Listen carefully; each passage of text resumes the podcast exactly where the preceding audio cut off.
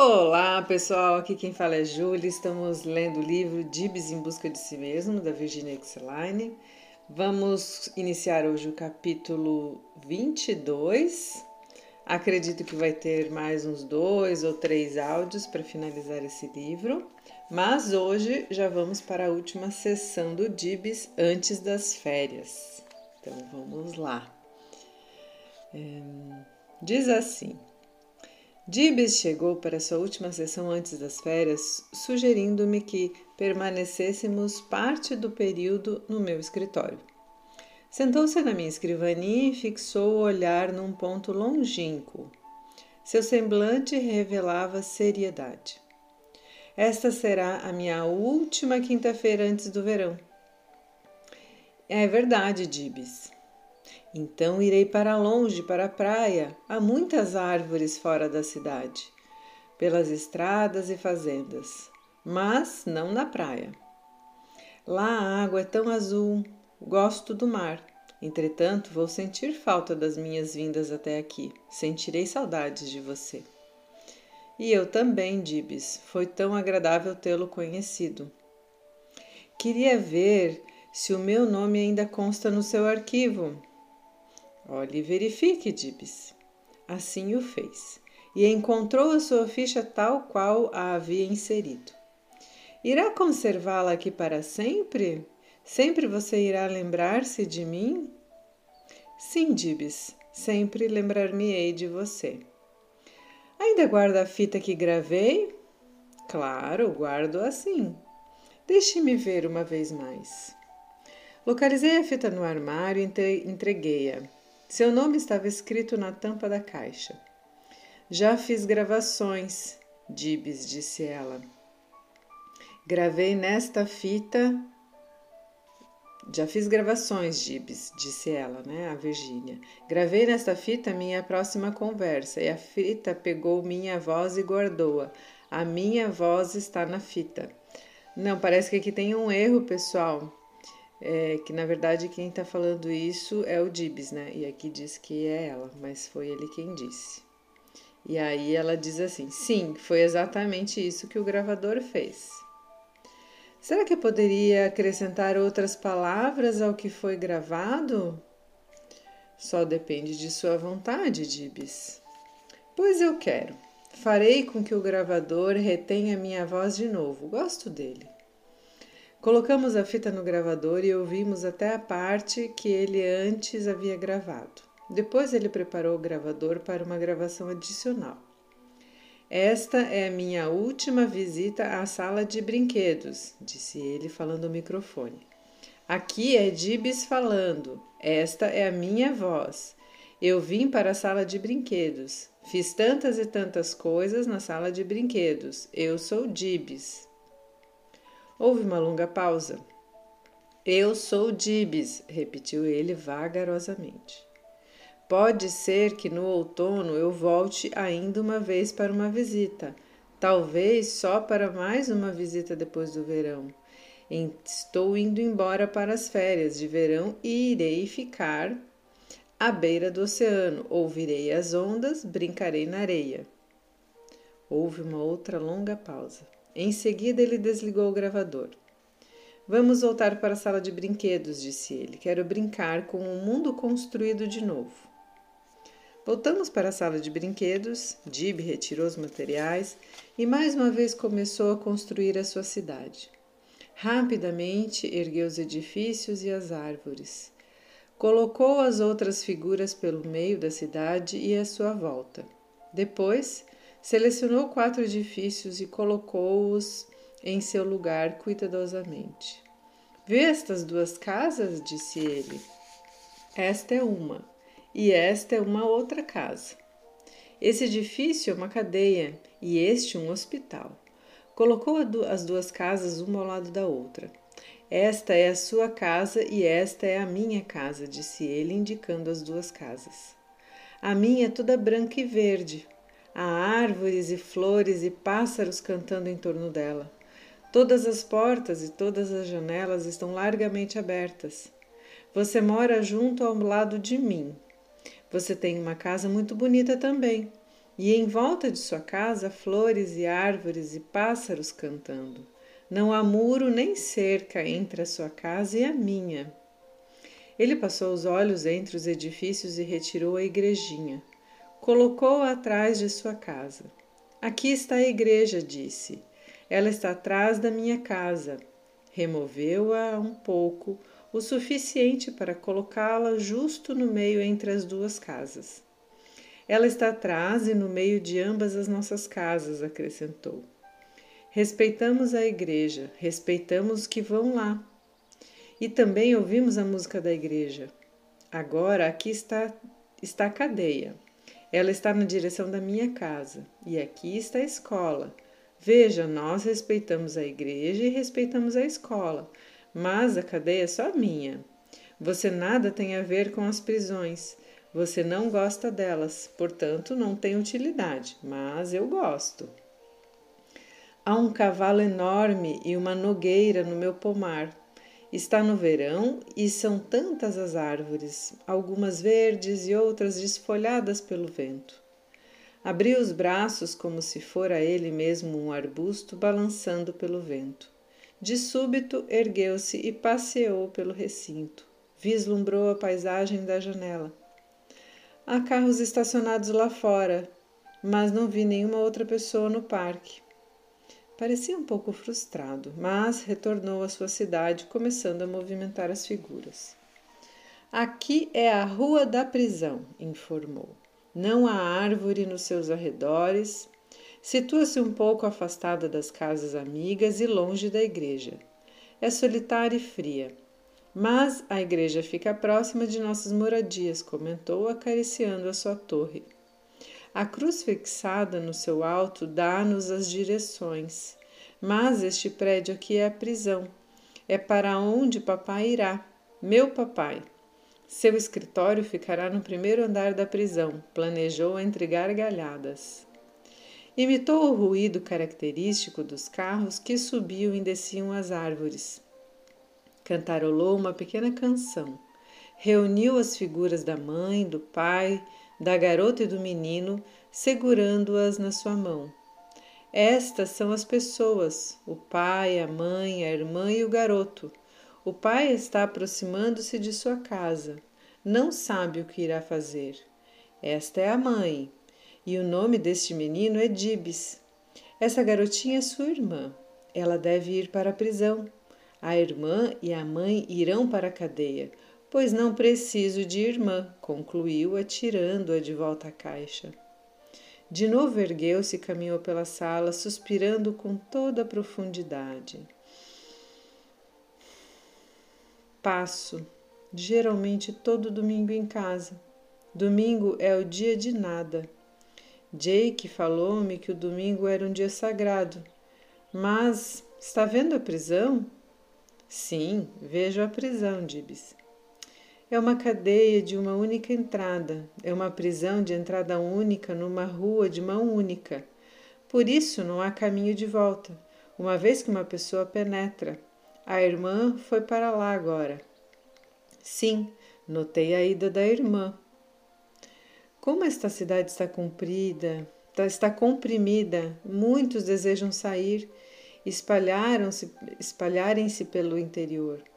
E várias pessoas dessas casas começam a mudar-se. Dibs ficará e você também. Sabe de quem é esta casa nova? De quem é? É da vovó. Sua casa não tem árvores em volta, mas ela ama tanto as árvores, por isso deve caminhar até a minha casa para deleitar-se com as minhas plantas. Revolveu as figuras e dali retirou um homem. Estudou-o cuidadosamente. Este é o garoto grande, apresentou-o, estudando-o detalhadamente. Penso que seja Dibs. Vou retirar esta criancinha e substituí-la por Dibs já crescido. Hum, esta é vovó. Boa vovozinha, vovó tão amiga. E o carteiro está vindo para entregar uma carta a Dibs. Dibs está adulto agora. Fazendo um adendo aqui, pessoal, bem interessante, né? Ele vai se projetando, então, lembrando lá no começo, ele muito bebê, ainda mamando, né? depois já se sentindo uma criança e agora já se projetando nesse vir a ser um Dibs adulto, né? um, um maior, maduro, né? Retomando aqui, muito lindo isso. Penso que, é, penso que está, está tão grande quanto o papai expressou-se comparando as miniaturas entre si. Sim, Dibs está tão grande quanto o papai e maior que mamãe. Há plantas e cercas vivas em volta da cidade. Crescem para embelezá-la. Cada plantinha verde dá a sua ajuda. Colocarei cercas em volta do aeroporto por medida de segurança. O carro de bombeiros está trafegando com dificuldades, pois a rua está com um trânsito intenso, mas não há mais incêndios. Todos estão salvos e felizes. Vou viajar na próxima semana. Por lá ficarei todo o verão. Vovó estará conosco durante as nossas férias. Mas, quando retornar em setembro, quero voltar aqui para uma visita. Podemos providenciar para que isso aconteça e desejo que você tenha um verão muito feliz, Gibes. Recebi o meu álbum da escola, contou-me, depois de ter permanecido sorrindo por momentos. Meu retrato está ali. Estou na fila da frente entre José e Frederico. Nele há uma história escrita por mim, é sobre a minha casa e a árvore, minha amiga, que cresceu junto à janela do meu quarto. Você se lembra do que lhe narrei sobre aquela encantadora árvore do meu quintal? Sim, lembro-me, respondi. Pois os pássaros vieram para visitá-la. Abri a janela e com eles conversei. Pessoal, lembrando que essa árvore tinha crescido do lado da janela do Dibs, né? E o pai do Dibs mandou cortar e ele ficou muito triste, guardou um pedacinho da, da árvore, né, que o jardineiro ajudou ele a guardar. E ele ficou, ficou bastante triste que o pai mandou cortar aquela árvore por medida de segurança, mas de uma insensibilidade também de não entender o valor da árvore para o Dibs, né? Retomando aqui. Abri a janela e com eles conversei, com os pássaros, né? Sugeri-lhes que empreendessem uma viagem em volta do mundo por todos os diferentes lugares. Mandei que fossem à Califórnia, Londres, Roma e cantassem canções e fizessem as pessoas felizes. Amo os pássaros, somos bons amigos. Bem, agora tenho uma coisa importante a fazer. Devo tirar a minha irmã da caixa e decidir o que devo fazer com ela. Irá permanecer em casa. E quando o pai chegar do seu escritório, vai repreendê-la então a irmã sairá de casa para morar com os porcos. E a mãe também, acrescentou gargalhando.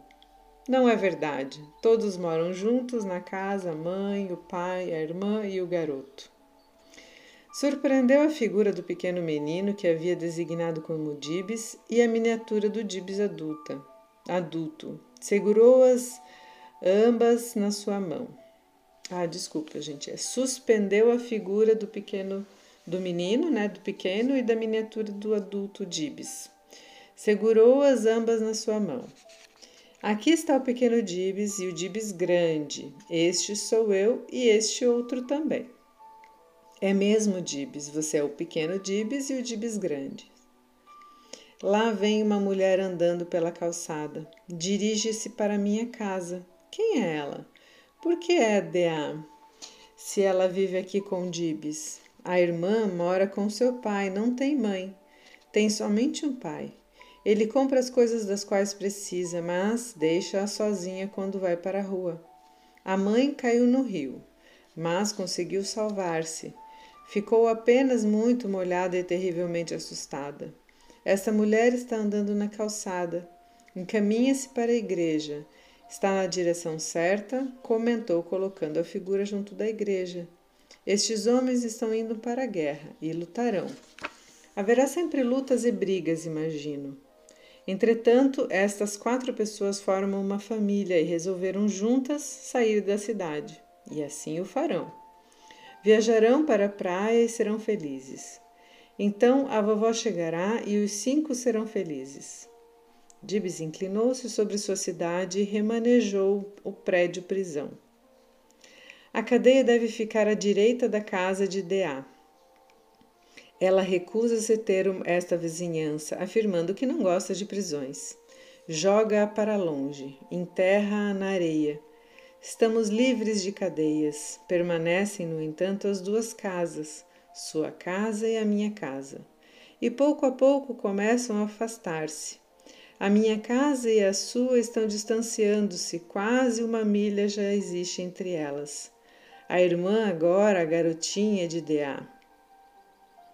A irmã agora, a irmã é agora a garotinha de Deá. E vem à sua casa para visitá-la, acrescentou, dispondo a irmã de Deá e Deá junto ao lado da casa. Amanhã apenas se inicia e o grande Dibs vai, para a escola.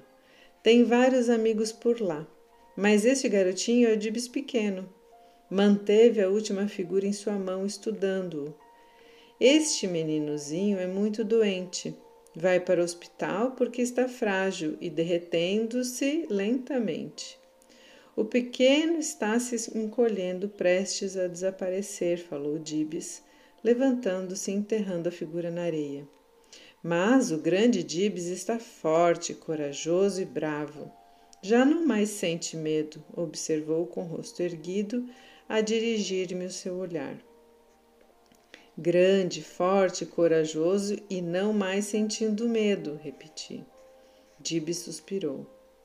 Devemos despedirmos-nos hoje. Ficarei ausente por um longo tempo. Você vai para longe e eu também. Teremos as nossas férias e já não mais sinto medo. Dibs havia encontrado o seu manancial interior. Com o seu brinquedo simbólico, pôde curar suas feridas, os seus sentimentos pisados e assim emergiu experimentando sua força e sua segurança. Havia buscado a si mesmo e podia orgulhar-se de sua identidade. Agora estava começando a elaborar o seu autoconceito em harmonia com suas capacidades. Estava realizando sua integração pessoal.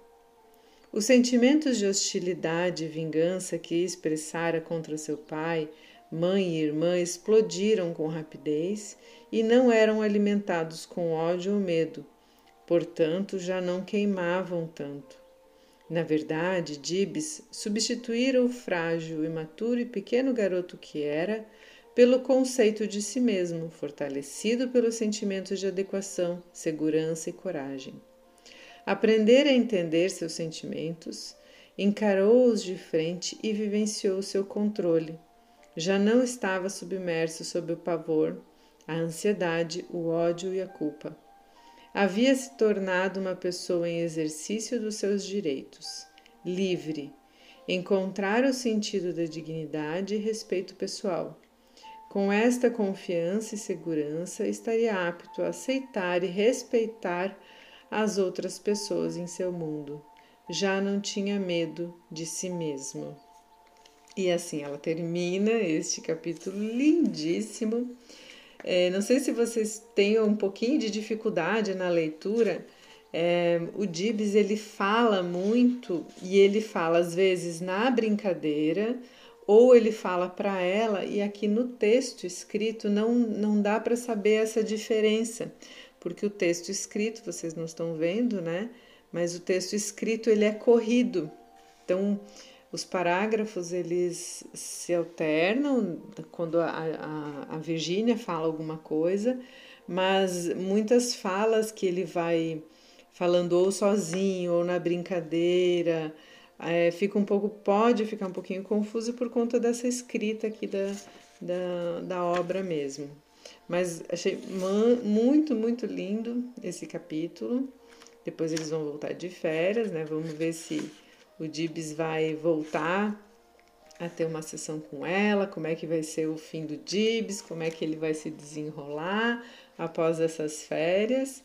Espero que vocês estejam curiosos, porque é muito, muito bonito o final deste livro. Não percam até o final, tá certo? Um beijo no coração, uma ótima semana para todo mundo e até o próximo áudio.